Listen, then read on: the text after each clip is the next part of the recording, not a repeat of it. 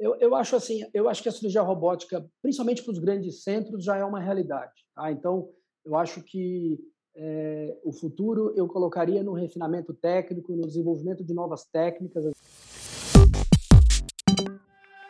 Bem-vindos ao HackMed Podcast, o podcast para quem se interessa por inovação, empreendedorismo e tecnologia na área da saúde. Meu nome é Leandro Enisman, eu sou médico ortopedista, especializado em cirurgia do quadril e cofundador do HackMed. Se você não conhece a gente ainda, vai lá no Instagram, no hackmed.br, que você vai ficar sabendo de tudo que acontece no HackMed. Não é isso aí, Pedro? Exato, Leandro. Pessoal, fiquem ligados nas nossas redes sociais. Se vocês não sabem, os nossos episódios aqui são todos disponibilizados no YouTube, a gravação na íntegra e também cortes dessas gravações. E ó, se você ainda não segue a gente aqui no seu agregador de áudio, então pausa agora e vai lá seguir para receber as notificações das nossas próximas postagens. É isso. É isso aí, Pedro. Então, começamos agora o nosso 25 episódio do HackMed Podcast. E hoje o nosso tema é tecnologia. Vamos falar aqui de uma tecnologia pesada na área da saúde. Eu chamei aqui dois amigos, dois grandes cirurgiões, para conversar com a gente sobre cirurgia robótica. Eu queria apresentar primeiro o amigo Alessandro Mariani, que é cirurgião do tórax lá no Hospital Albert Einstein. Alessandro, obrigado por estar aqui com a gente. Leandro, muito obrigado pelo convite. Eu acho que é um momento muito interessante para a gente discutir isso frente ao crescimento desse tipo de tecnologia. Eu sou Alessandro Mariani, eu sou cirurgião torácico, sou professor colaborador da disciplina de cirurgia torácica da USP e, além disso, sou cirurgião do Hospital Israelita Albert Einstein e um dos coordenadores da pós-graduação em cirurgia torácica robótica do Hospital Israelita Albert Einstein. Legal, Alessandro, obrigado por estar aqui com a gente. E eu queria chamar também o amigo Leonardo Borges, cirurgião urológico do Hospital Israelita Albert Einstein. Léo, obrigado por estar aqui com a gente. Oi, Leandro, eu que agradeço poder participar aqui é, onde a gente admira já o podcast de vocês e poder estar tá contribuindo aqui para trazer informações que eu acho que tem tudo a ver com o tema. A gente vai falar sobre tecnologia e inovação. Para quem não me conhece, eu sou Leonardo Borges, urologista. É, enfim, na meu histórico, eu sou, tenho graduação, residência e pós-graduação na Universidade de São Paulo. E hoje eu concentro minhas atividades aqui no Hospital Israelita Albert Einstein, é, com foco em, em oncologia e, e, em cirurgia robótica, onde eu sou um dos coordenadores da pós-graduação e também proctor de cirurgia robótica. Boa noite, pessoal. Ótimo, time de peso aqui para conversar com a gente sobre robótica. E eu pensei em começar aqui do começo, então. Alessandro, conta para a gente um pouquinho, para os nossos ouvintes, como é que começou a cirurgia robótica? A verdade, a cirurgia robótica, ela, nas, é, o primeiro robô utilizado em cirurgia foi em 1985 e ele tinha um conceito de robô mesmo. O que, que é o conceito de robô? É o, o, o instrumento autônomo. Tá? Então, o início da, da, da cirurgia robótica começou com alguns aparelhos industriais sendo utilizados de forma autônoma para fazer cirurgia. Só que isso limitava muito o escopo. Eles eram basicamente treinados para fazer alguns procedimentos de neurocirurgia e isso caiu por terra. Cirurgia robótica, como a gente entende hoje, desse robô multiplataforma que pode operar várias coisas, ele na verdade nasceu de um contrato originalmente da NASA para o projeto Marte, porque se pensava em fazer telecirurgia, ou seja, o, o, o cirurgião aqui no, na Terra conseguir auxiliar um eventual astronauta que tivesse uma complicação cirúrgica durante a viagem. Isso ficou um pouco para trás, mas o, o, exército americano viu um potencial de, de aplicação isso para cenários de guerra. E o contrato que gerou a atual empresa, que é dona do, da, desse robô multiplataforma, que hoje começa a ter alguns concorrentes, mas durante muito tempo foi o, o robô standard aí, ele nasceu justamente de um contrato com o exército americano para permitir essa telecirurgia. E isso é curioso porque essa plataforma até hoje ela mantém essa característica do robô propriamente dito, ou seja, aquela peça do equipamento que vai no paciente, ela é desconectada do console, ela é conectada apenas por um cabo o, console onde o cirurgião fica. E esse conceito veio dessa proposta original de ter telecirurgia. A gente até acha que um dia a gente pode avançar por telecirurgia, mas isso hoje é totalmente secundário. O foco, né, uma vez que a ferramenta se tornou qualificada para realizar a cirurgia, hoje o foco total é, é justamente em melhorar a ferramenta para atender o paciente e menos essa questão da telecirurgia. Que legal, super interessante. É, é interessante a gente ver, né, como as coisas militares levam um certo desenvolvimento tecnológico, né? Você vê durante as guerras, querendo ou não, sempre tem muito avanço tecnológico. E Léo, eu queria te perguntar, porque na prática as pessoas têm muita dúvida de como funciona essa questão da robótica, né? É o robô que opera, é o cirurgião que opera, o robô está lá operando, está no conforto tomando um café. Como que funciona essa história? É, eu acho é, é bom a gente falar sobre isso. Logicamente não é assim, né? O robô, a, a gente diz que ele é quase que um escravo, né? Ele repete os movimentos do cirurgião que está ali sentado no console, que tem ali alguns joysticks que a gente chama, né? Algumas presilhas presas aos dedos, e aí você vai vai criar uma forma que te coloque numa situação confortável, você tem uma posição confortável para fazer essa cirurgia, você faz esses movimentos, executa esses movimentos e o robô repete isso na cavidade torácica, no caso do Mariano, na cavidade abdominal, como nas cirurgias urológicas. É, e ele tem algumas vantagens, né? Além dele repetir o que nós fazemos, ele nos, nos dá uma destreza de movimentos ou um, um, um filtro de eventuais tremores ou um filtro de eventuais é, movimentos bruscos que ele se torna, vamos dizer assim, um cirurgião versão melhorada, né? Então, é, você tem é, uma qualidade visual melhor, uma, uma alta definição, tridimensional, um aumento é, com capacidade de zoom aí que só melhora a cada geração da plataforma robótica, associado a essas possibilidades de eventuais movimentos bruscos ou eventuais tremores, o robô, o robô poder filtrar isso. Então, ele nada mais é do que alguém que executa melhor do que a gente poderia fazer sem o uso dessa tecnologia. Que legal, fantástico. E, Alessandra, me diz uma coisa, mas hoje em dia, todas as cirurgias que você faz são robóticas? É, ou, ou você, você escolhe, tem cirurgias que são possíveis de fazer de robô, tem cirurgias que não são possíveis de fazer de robô? Como funciona essa escolha? É, Existem alguns procedimentos que você tem indicação é, melhor para cirurgia robótica, né? Então, assim, por exemplo, hoje a cirurgia do câncer de pulmão, a famosa lobectomia, é uma cirurgia que o robô está muito bem aplicado. Tumores de mediastino também, alguns tumores posteriores. Então, assim, tumores intracavitários para cirurgia torácica faz todo sentido utilizar. É óbvio que, às vezes, a depender da anatomia, então, por exemplo, um tumor muito volumoso, com uma invasão muito grande de estruturas, às vezes você não tem nem espaço para colocar o robô e aí você continua fazendo uma cirurgia aberta. A grosso modo, tudo aquilo que a gente operava por vídeo, eu sempre acho que assim, o robô não é uma ferramenta mágica. O robô, para mim, é um avanço da videotoroscopia, da, da videocirurgia. Né? Então, na videocirurgia, a gente é, trabalhava com instrumentais grosseiros que faziam só movimentos retos, né? então limitava muito. A videocirurgia era uma cirurgia difícil realmente de realizar por causa disso. Tinha uma curva de aprendizado longa por, por isso. Já o robô, não. A ferramenta que tem essa maior destreza, como o Léo comentou, que tem essa vantagem de visualização mais, é, mais acurada. Então, isso faz com que a gente, obviamente, tenha é, avançado em relação à indicação dos procedimentos. Alguns procedimentos que por vídeo a gente não conseguia realizar por robô se tornaram possíveis, mas ainda existe alguma limitação. Então, não são todas as cirurgias que são realizadas por vídeo, tá? Ah, perdão, pelo robô. Existe alguma limitação aí do, do porte da cirurgia. E, obviamente, cirurgias muito superficiais, né? O robô ele foi feito para trabalhar em cavidade. É, é onde o, é o grande é, é, é, o, é onde é, é a grande função dele. Então, por exemplo, se eu, se eu como cirurgião torácico realizar uma traqueostomia, não faz sentido fazer uma traqueostomia robótica, né? Agora, para trabalhar na cavidade, a gente tem convertido praticamente todas as cirurgias para o robô e algumas ainda não por uma questão de limitação anatômica aí que talvez seja vencida no futuro. Isso ainda ainda vamos precisar entender para onde esse caminho vai. Que legal. Quando vocês falam da destreza, eu lembro de um vídeo que deu uma viralizada faz um tempo, né? Que era o robô operando uma uva, né? E se você ouvinte não viu esse vídeo, procura aí no YouTube robô operando uva, alguma coisa assim que vai aparecer. É muito impressionante o robô dando é, pontinhos naquela pele da uva, dá para mostrar bem a destreza que ele chega. O e, mais legal, Léo, é um tem um procura Da Vinci Origami. Hum. É o hum. Da Vinci fazendo um origami. Depois você vai ver, eu não vou dar o um spoiler aqui, depois você vai ver o tamanho do origami. Da 20 origami, esse é Esse muito legal. legal. Show. E daí o Alessandro tocou, tocou no aspecto que eu achei interessante, que é a questão do aprendizado, né? Léo, conta para mim como é que você aprendeu a, a, operar o robô, você já tinha quando você se formou, na época de residência, e como está esse aprendizado hoje em dia das pessoas que estão se formando? É, eu, eu costumo dizer que eu sou produto aqui do meio, né? Eu sou alguém que, que teve a sua, a, a sua curva de aprendizado toda no Brasil, né? Eu acho que como era muito é, era muito no passado, e você, Leandro, sem dúvida nenhuma, é, uma, é um exemplo, uma referência de quem foi buscar conhecimento fora e trouxe esse conhecimento para cá, e, e, eu tenho certeza que difunde esse conhecimento.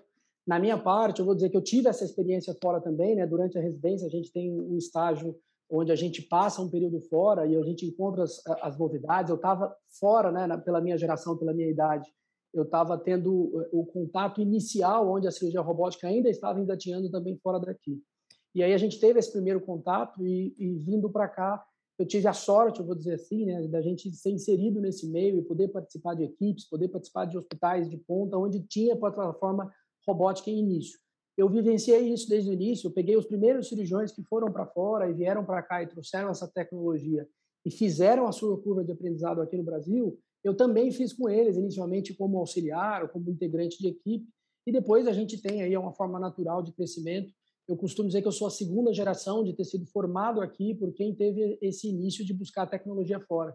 E eu já enxergo agora como uma terceira geração. Acho que tanto eu como o, o Mariane aqui na sua especialidade, a gente hoje faz parte de, de programas de pós-graduação onde a gente forma novos cirurgiões. Eu vou dar um exemplo, vou trazer para a minha especialidade aqui, para o hospital onde a gente mais atua, aqui no Einstein. É, existe uma pós-graduação em cirurgia robótica onde os urologistas formados sem é, nenhuma predeterminação ou sem nenhum pré-requisito para poder entrar nessa pós-graduação, ele simplesmente precisa ser um urologista, onde ele terminou uma residência em urologia, ele pode ingressar, lógico tem critérios seletivos, as vagas não são infinitas, mas, por exemplo, nós temos 77 alunos na turma de 2021 que passam conosco aqui semanalmente, eles participam de atividades práticas, eles acompanham as nossas cirurgias é, dos nossos pacientes privados, inclusive, é, e eles têm todo um programa de formação, ou seja, eles participam de, é, é, de programas de simulação realística, onde eles vão é, participar de todas as etapas das cirurgias, com desafios, com erros, com dificuldades, e eles vão ter um programa depois de colocar isso em prática, aonde eles começam a fazer as suas próprias cirurgias, aí presente aí alguém mais experiente, que é a figura do proctor, onde a gente vai estar lá nas primeiras cirurgias, vai ensinar, vai pegar na mão, vai sentar no console, na maioria das vezes, e executar boa parte da cirurgia, mas isso vai desprendendo o cirurgião aos poucos. Eu acho que já seria essa terceira geração de cirurgiões sendo formados aqui. Eu acho que o Brasil, os principais centros aqui já têm capacidade para formar com qualidade, nós já temos isso aqui, eh, os próximos cirurgiões robóticos e difundir cada vez mais essa tecnologia que já está presente num número cada vez maior de hospitais. Legal. E como funciona isso? Hoje em dia, a impressão de vocês é que as pessoas que estão procurando essa formação na robótica é um pessoal mais novo, assim, que acabou de na residência, o pessoal mais velho, que já tem mais experiente, né, que tem mais tempo de formado, eles veem essa tecnologia com medo ou tem muita gente que, ou talvez assim, prefere, não, isso é para o pessoal mais novo, vocês veem pessoas é, mais experientes também procurando essa formação e fazendo? É, em cirurgia torácica é, é tá sendo procurado por todas as gerações, tá? Uhum. Até porque a cirurgia torácica é uma especialidade muito restrita, né? Nós somos só 700 especialistas no Brasil inteiro. Então existe uma pressão até um pouco mercadológica aí de não ficar para trás, né? A gente viveu talvez seja um pouco diferente especialidade por especialidade, talvez a realidade da URO não seja a mesma, mas o que, que aconteceu? A videocirurgia entrou para cirurgia. A gente opera videotoroscopia há, muitos anos, há, há, mais de 30 anos se usa o videotoroscópio, mas as cirurgias de maior porte, as lobectomias por vídeo, elas são mais recentes. Né? A, a cirurgia torácica, durante muito tempo, as cirurgias de maior porte se mantiveram na técnica aberta. E aí eu acho que primeiro entrou o vídeo e aí na sequência já entrou o robô. Então isso faz com que muitos dos cirurgiões mesmo já bem estabelecidos, mas eles já vivenciaram esse problema da migração para a cirurgia minimamente invasiva. Eu acho que isso criou uma certa onda que empurra os cirurgiões para isso. Eu acho que voltando, isso não é, eu acho que isso não é transponível para todas as especialidades. Tem um pouco de, certamente, por exemplo, na geral, em que o vídeo já é utilizado há muito mais tempo, talvez isso não faça o mesmo sentido, mas para tórax sim. A única coisa que eu queria comentar em relação à educação, que eu acho que é muito legal, é que o robô ele já traz embutido na plataforma muito de educação, de treinamento. Né? O console onde a gente opera a cirurgia, você pode é, desconectar a peça lá que vai no paciente e conectar um computador. E ele gera uma simulação e você pode treinar ali no console. Então, essas horas de console, essas horas de simulação, que era uma coisa bem mais difícil no vídeo, existia simulador de vídeo também, mas tudo muito mais rudimentar. Isso no robô justamente por conta da tecnologia embarcada, ficou muito mais próximo, na verdade. Então, a gente intensificou muito essa questão da simulação. Né? A pós-graduação aí do Einstein, né, a, a nossa de tórax, acho urologia também, ela tem pelo menos 40 horas de simulador. É o mínimo que a gente exige do aluno fazer de simulação. E a gente sabe que isso tem um benefício de ele aprender que é muito grande. E por fim, eu queria comentar uma coisa interessante que é a adoção da técnica. Nos Estados Unidos tem uma curva muito legal, que é assim, a, quando a videocirurgia apareceu, cerca de 30% dos chões torácicos americanos adotaram o, o, o, a cirurgia por vídeo para cirurgia de maior porte, tá? As, vamos botar aqui lobectomia como, como padrão. O que, que aconteceu? Com o aparecimento do robô, caiu um pouco o número de vídeos, sim, caiu, obviamente alguém migrou de técnica, mas muito mais cirurgiões aumentaram a, a, o isso. Então, assim, se a gente pensar que cirurgia minimamente invasiva nos Estados Unidos, que é o país mais rico do mundo, até é, uma década atrás, só 30% era minimamente invasivo, isso era inferior que ao Brasil.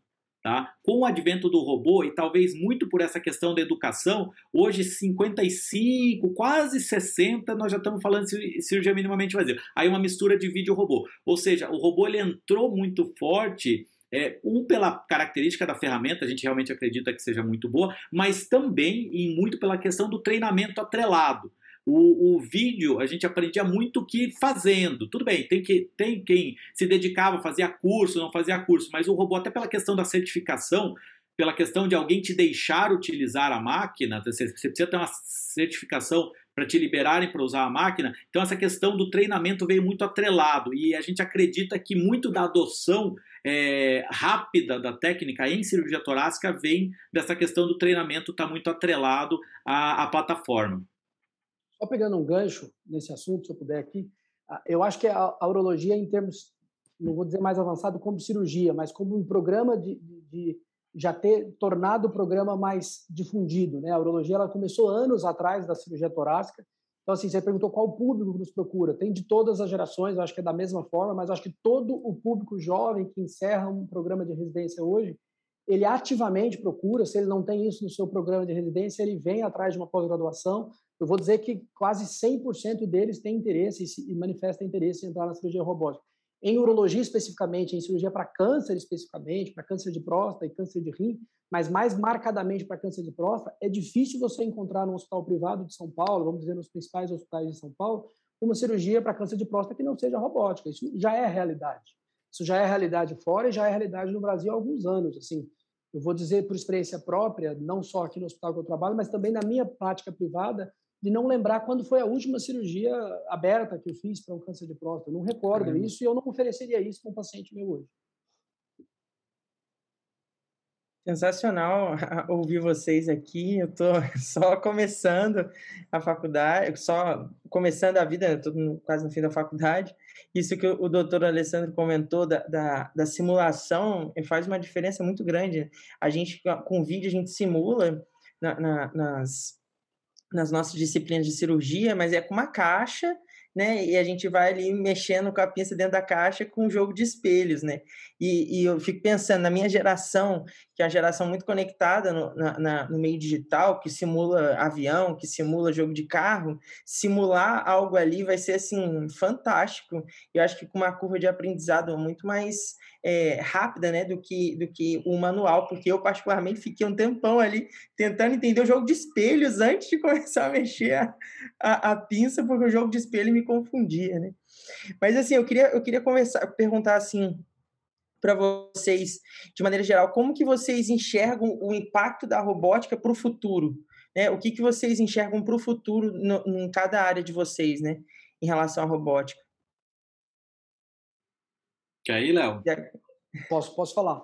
Eu, eu acho assim, eu acho que a cirurgia robótica, principalmente para os grandes centros, já é uma realidade. Tá? Então, eu acho que é, o futuro eu colocaria no refinamento técnico, no desenvolvimento de novas técnicas. A gente vai é, criando as habilidades para ser realizada na, durante a cirurgia, mas a gente também vai criando novas técnicas e aí vai. Você ter uma ideia, eu vou dar um exemplo. A cirurgia robótica, a cirurgia para câncer de próstata, quando é realizada por via aberta, ela começa na uretra e ela vem até a bexiga.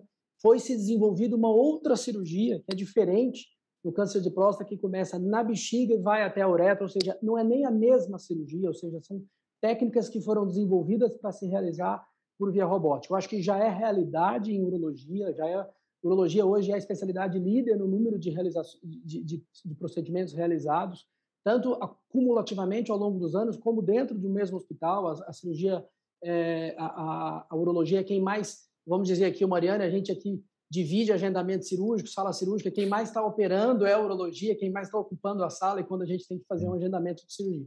Eu acho que o futuro é a disseminação e a diminuição do custo. É, existem outras plataformas sendo geradas, concorrentes da empresa Intuitivo, que foi a primeira lá, como o Mariane citou, em 85, e às vezes com custos menores, plataformas menores, mais simples, mas que podem ser mais difundidas para outros, outros centros aí, com um número maior de pessoas.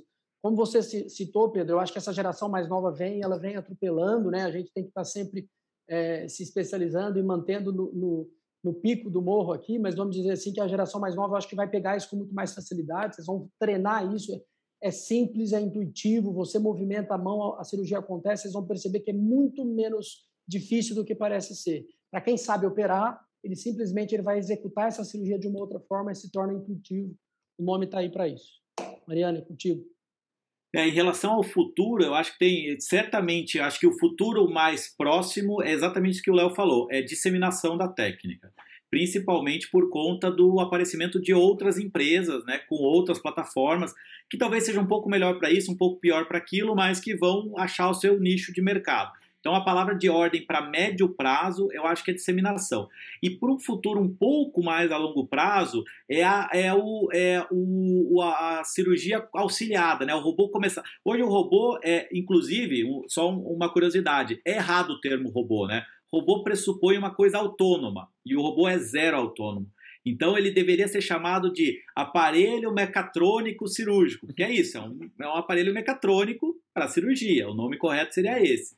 Mas eu acho que o marketing do aparelho mecatrônico para cirurgia não ia ficar tão legal. Robô ficou bem mais legal, então vamos no robô. Mas o segundo geração já vem aí para auxílio à decisão. Então o que, que é isso? É você vai ter a tomografia embutida no sistema e tô lá operando, fazendo a minha lobectomia e de repente eu não tô vendo direito a artéria pulmonar, tô chegando perto da artéria pulmonar, o robô vai me sinalizar, ó, oh, você está próximo da artéria pulmonar, maneira seu movimento, vai por lá. É, a junção de imagens, de reconstrução, isso já existe, né? A reconstrução 3D inserida na imagem do robô. Isso ainda é um pouco rudimentar, mas já existe. Isso aí deve ser muito aumentado e, e essa esses novos é, é, dispositivos que vão sendo agregados ao robô vão tornar ele maior. Voltando, eu não acho que o robô seja uma coisa mágica, ele é um avanço da videocirurgia, que, lógico, é um grande avanço, mas é um avanço. E eu acho que agora o que vai acontecer aí a médio prazo, depois dessa primeira popularização, é, popularização talvez não seja um termo bom, mas a disseminação, é, na sequência eu acho que a gente vai ter essa tecnologia embarcada ficando cada vez mais complexo. E eu acho que também um segundo passo são robôs dedicados a alguns procedimentos muito difíceis. Exemplo, na minha área já tem duas plataformas robóticas para fazer broncoscopia. Hum. Tá? Então, são, broncosco... são robôs bronco... para broncoscopia, de duas empresas diferentes. Por quê? Porque broncoscopia, apesar de ser um, uma técnica clássica que a gente realiza muito bem com o broncoscópio, mas ela tinha muitas limitações, por exemplo, a sensibilidade no diagnóstico para biópsia transbrônquica de lesões pequenas é baixo. Com essas plataformas robóticas, justamente porque eles fazem integração da imagem, a sensibilidade da biópsia aumentou muito. Então, assim, é, você tá, talvez você também crie alguma coisa um pouco mais dedicada a algumas áreas específicas. Eu acho que, a, mas isso mais a médio prazo. E a longo prazo, aí não tem jeito. Algum dia a gente realmente vai ser operado por robôs, tá? É, isso é um fato. Assim, a maior parte das empresas já tem uma coleta de dados contínua do que está sendo feito, então dos movimentos do cirurgião. Isso um dia vai ser cruzado com as imagens e um dia o robô vai ter mais autonomia. Se ele vai ser 100% autônomo aí, who knows? mas certamente ele vai começar a ganhar autonomia, mas isso mais a longo. Há quem diga isso em torno de 30, 35 anos para frente. A gente talvez tenha plataformas realmente que possam ser, deveriam ser chamadas de robôs por terem maior autonomia. Então, acho que, o, brincando um pouco de futurologia, eu acho que seriam os três caminhos aí de curto, médio e longo prazo. Legal. A boa notícia, Mariana, é que parece que não vai ser problema para a nossa geração, né? Vai ser para a geração do Pedro, pelo jeito, né? Então eles, eles Pedro que lutem, vai ter né? concorrência. Né? não, mas eles talvez para a nossa geração como pacientes, é bom que a gente se preocupe. É, também. isso é verdade. isso é verdade. E pegando um, um pouquinho. Um detalhe, fala, fala. Posso só fazer um comparativo? Que o Leandro comentou, perdão, que, que o Mariane comentou é, em relação ao desenvolvimento futuro. É, eu, isso, é, isso é real, é, é sabido, e hoje a gente é, é, é, está ciente disso e faz a cirurgia estando de acordo com essa situação. A gente tem os dados coletados, os movimentos, a amplitude de movimento, o local onde a gente vai, tudo isso é coletado, isso vai para uma Big Data, tem uma inteligência artificial que deve estar sendo desenvolvida em paralelo com isso. Então, eu acho que a gente vai ser surpreendido talvez antes do que a gente imagina de que um robô ele vai conseguir identificar que aquela artéria ele tem que fugir dela, ele não pode gastar energia para uma cauterização nesse ponto, ele vai criando é, segmentos para isso. Mas um dado sobre, eh, sobre tecnologia, eu acho que o robô tem, acho que vale a gente falar aqui. Quando eu digo que o robô, teoricamente, tem uma superioridade, tem trabalhos comparando até custo-efetividade disso, é, existem meios da gente fazer uma visualização de uma cirurgia robótica que a gente não consegue entregar olho nu ou na laparoscopia. Acho que o Mariano tem isso na área dele também. Desculpa extrapolar esse assunto, mas, por exemplo, para se fazer uma cirurgia de tumor renal, de um paciente, eu consigo verificar se está havendo fluxo de sangue naquela área que eu estou operando ou não.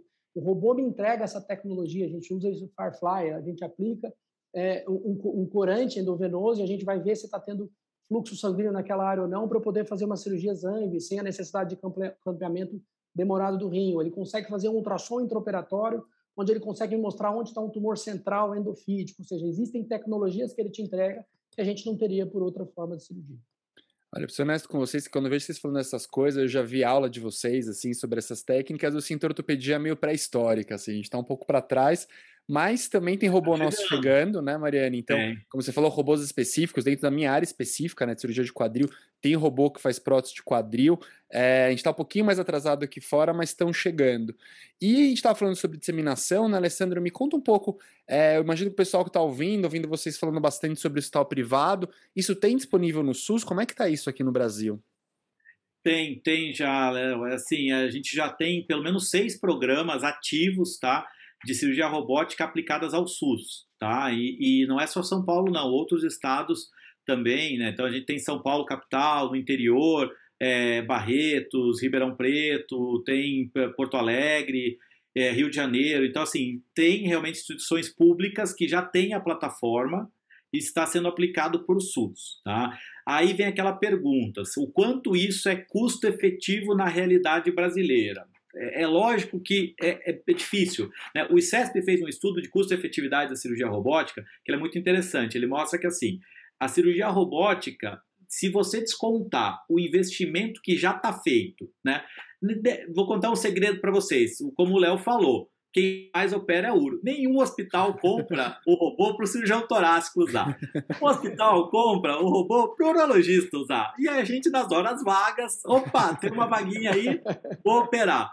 Então, assim, uma vez que o hospital já tem um robô, brincadeira da parte, isso é um, é um trabalho sério do ICESP mesmo, que assim mostrou que se você descontar o custo de implantação da tecnologia, se usar aquele simplesmente o material gasto, hoje uma cirurgia robótica sai mais barato que uma cirurgia por vídeo, tá? no contexto SUS e CESP, lógico, eu estou descontando aí praticamente 3 milhões de dólares, tá? Então, assim, é muito desconto, não é? Por isso que eu digo, isso não é custo efetivo, não dá para botar robô hoje em todo hospital SUS do Brasil, tá? Eu acho que nem todo hospital privado vai ter porte para isso. Mas, na medida que você vai tendo plataformas mais baratas, ou mesmo é, é, a redução de custo por conta de concorrência, isso acho que vai se implementar.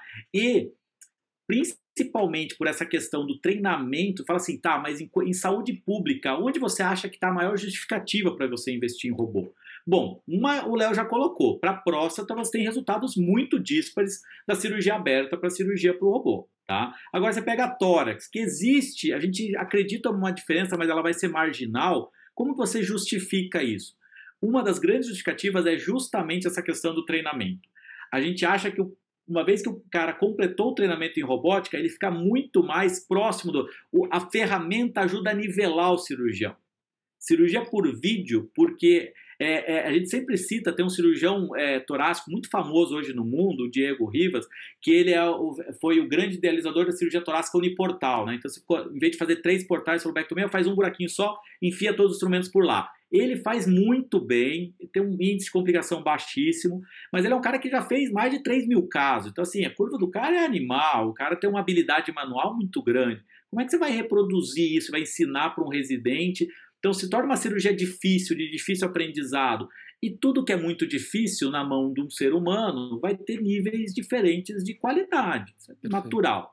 Então, uma das grandes justificativas para você é, investir é, no, isso em sistema público é porque você vai começar a nivelar mais, você vai dar um nível de qualidade do tratamento mais uniforme.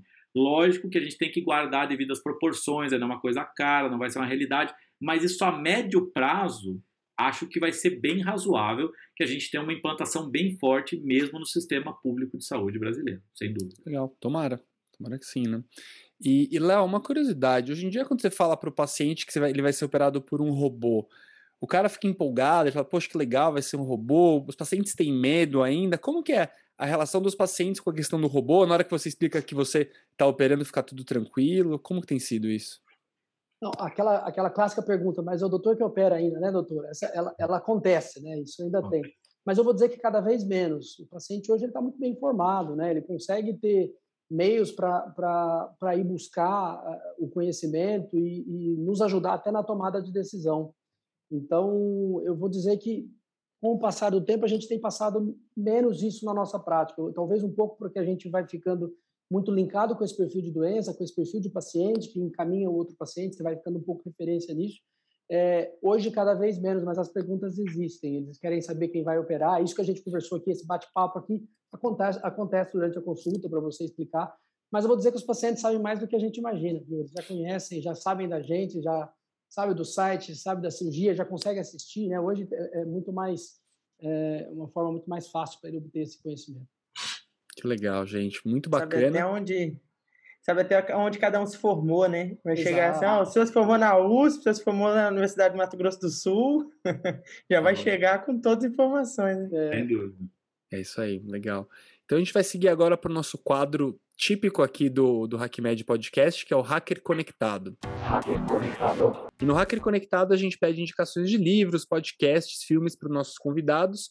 E eu vou começar hoje com uma indicação diferente. Já que a gente está falando aqui de robô, eu resolvi dar minha indicação aqui baseada em robô, vou falar de ficção científica. Eu vou falar, eu gosto bastante de ficção científica. Eu vou falar do Isaac Asimov e da série Fundação, que tem um milhão de livros, ela deve ter uns 15 livros. Eu já li há muito tempo esses livros, mas ele conta muito as histórias do robô, de robô. E pelo que eu sei, o Isaac Asimov não foi a pessoa que criou o termo robô, mas ele foi com certeza uma das pessoas responsáveis pela popularização do termo robô. Então, para quem gosta de ficção científica, fica aí a indicação. Alessandro, você tem uma indicação para gente? Posso fazer duas? Uma claro. em relação a. Então, uma em relação ao tema, eu acho que é bem legal fazer um contraponto a essa questão da tecnologia que vem para ajudar. Tecnologia também tem uma face de mercado, uma face que eventualmente pode é, ser é, questionável. Então, tem um documentário do Netflix que é Operação Enganosa, que fala um pouquinho disso, até cita uma coisa de cirurgia robótica. Confesso que exatamente aquilo que se fala da robótica tem não, exa, não é exatamente aquilo, mas eu acho que serve para abrir a mente e pensar que existe também um outro lado, tá?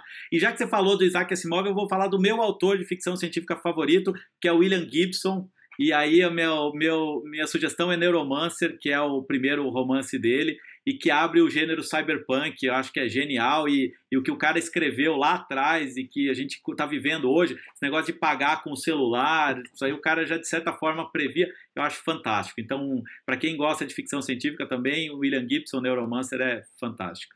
Show. Léo, você tem dica para dar para gente?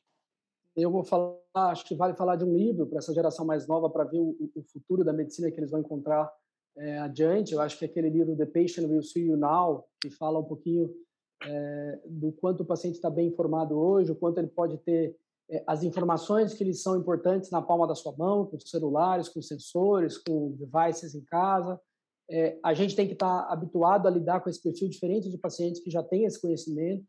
Talvez não enxergar isso como algo questionador, né? O paciente que foi no Dr. Google, mas enxergar isso como é, algo que nos ajuda na tomada de decisão. O paciente bem informado, ele, ele vai chegar aqui muito mais é, direcionado e pragmático no que é melhor para ele. Talvez quem faz a boa medicina vai, vai só ter a ganhar com isso.